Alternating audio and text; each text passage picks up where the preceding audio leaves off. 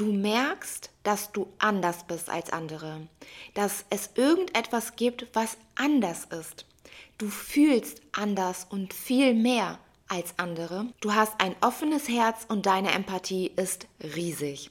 Hey, mein Name ist Maria und ich bin die Gründerin von Soul Journey und wir sprechen heute über das Thema Hochsensibilität. Wenn wir ehrlich zu uns sind, ist es eigentlich einfach nur die eigene Wahrnehmung, die anders ist als die von anderen.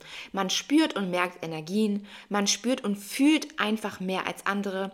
Gleichzeitig ist man aber auch sensibler, weil man eben so viel wahrnimmt. Und man hat auch sehr viele Vorahnungen auf das, was auf einen zukommt oder vielleicht auch über andere. Nur man kann es vielleicht in ja, erster Linie noch nicht ganz einordnen, wenn du noch nicht ganz weißt, was für eine wundervolle Fähigkeit du hast. Gleichzeitig ist es aber auch so, dass man diese Fähigkeit nicht wirklich verstecken kann, weil es ist ein Teil deiner Persönlichkeit. Du solltest natürlich auch nicht verstecken. Aber wenn du ein Umfeld hast, welches mh, hm, damit nicht ganz klarkommt, beziehungsweise es nicht ganz annehmen kann, weil es nicht so offen ist dafür, dann werden folgende Probleme auftreten. Hast du vielleicht schon mal die Sätze gehört wie, du bist doch nicht normal?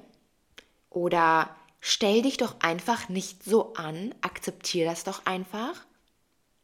Oder was redest du denn für einen Blödsinn schon wieder? Du wirst nicht ganz ernst genommen. Dabei ist die Hochsensibilität etwas ganz Wundervolles, auch wenn man selbst erstmal nicht weiß, wie man damit umgehen soll.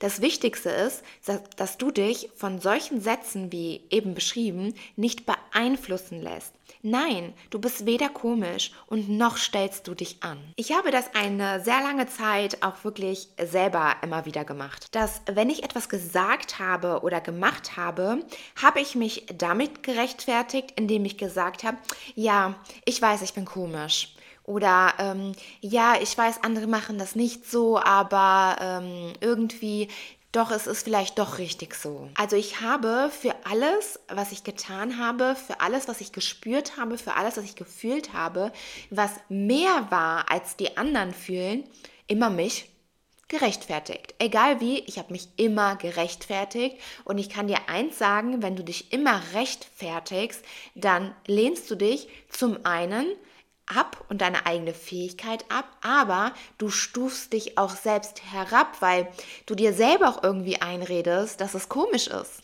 Bis dieser eine Tag kam, wo ich mir einfach bewusst war, dass es so nicht weitergehen kann und dass ich ganz bestimmt nicht komisch bin. Also definitiv nicht. Und dass das eine sehr gute Sache ist, wenn du auch irgendwann lernst, dass du dich nicht rechtfertigen musst für gar nichts, weder für das, was du anhast, noch für deine Haarfarbe, weder für deine Tätowierungen, noch für dein Piercing, noch für deinen Partner, noch für deine Dualseele, egal für was, du musst dich über nichts rechtfertigen in deinem Leben. Wenn du merkst, dass du die Energien der anderen spürst oder vielleicht auch selber Visionen hast, egal ob diese in Träumen, in Tagträumen oder in Meditationen auftauchen, solltest du auch darauf achten, dich abzugrenzen. Abzugrenzen von einem Umfeld, welches dich nicht wahrnimmt, so wie du bist, und von einem Umfeld, welches deine Eigenschaften nicht respektiert und somit dich nicht respektiert. Wenn du eine solche Eigenschaft bei dir bemerkst und dich dabei selbst unterstützen möchtest, diese zu erweitern oder zu intensivieren, kannst du das zum Beispiel tun, indem du meditierst.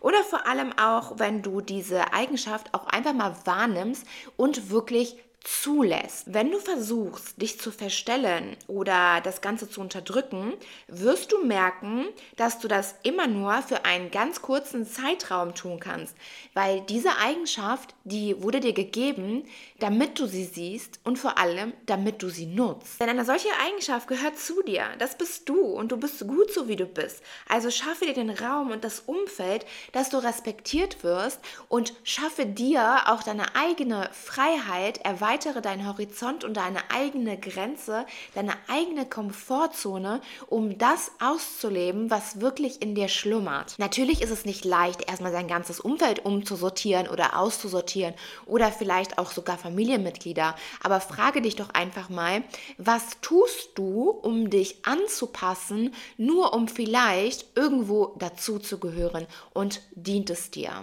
Es ist sehr stark, wenn du diese Fragen dir einfach mal notierst und sie für dich mal beantwortest und schaust, welche Eigenschaften habe ich, wo lebe ich diese Eigenschaften aus und wo unterdrücke ich meine eigene Intuition, meine eigene innere Stimme und somit meine eigenen Fähigkeiten. Ich hoffe, die Folge hat dir gefallen. Lass gerne eine Bewertung da. Folg mir auf TikTok oder auf Instagram. Der Name ist souljourney.maria.